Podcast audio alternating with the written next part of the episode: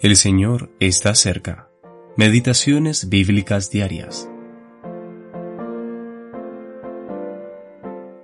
Conforme a la fe murieron todos estos sin haber recibido lo prometido, sino mirándolo de lejos y creyéndolo, y saludándolo, y confesando que eran extranjeros y peregrinos sobre la tierra. Hebreos capítulo 11, versículo 13. La visión de la fe. Sí, la fe puede ver. Ve más allá de grandes distancias y obstáculos, ve lo que aún no sucede. No es ciega. La vista de la fe es tan segura y certera que continuará hasta el fin, a pesar de las pruebas que pueda enfrentar. No se exaspera ni entra en pánico. Posee una calma que solo puede ser explicada por aquel de quien proviene. Esto es lo que necesitamos hoy en día. Consideremos a Sadrach, Mesach y Abednego delante del rey Nabucodonosor.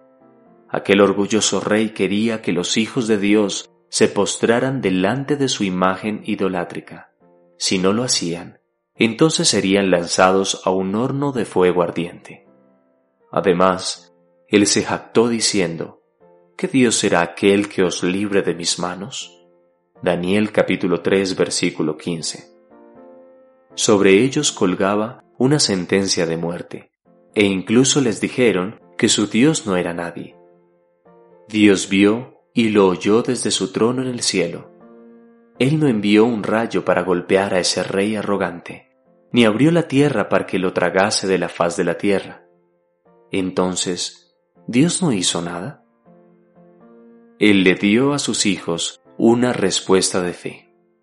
Nuestro Dios, a quien servimos, puede librarnos. Y si no, no serviremos a tus dioses, ni tampoco adoraremos la estatua que has levantado. Daniel capítulo 3, versículos 17 y 18. Esa respuesta solo podía provenir de una fe que ve a lo lejos, mucho más allá de la hora, más allá de la muerte a los planes eternos de un Dios eterno. Esa fe pronto fue honrada gloriosamente. La verdadera fe ve lejos y claro, aunque quizás no perfectamente. Ve las promesas de Dios a lo lejos y se mantiene mirando a Jesús.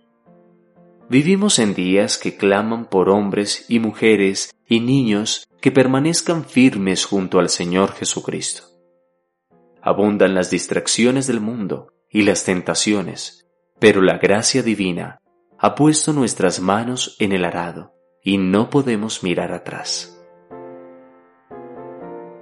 N. Olonio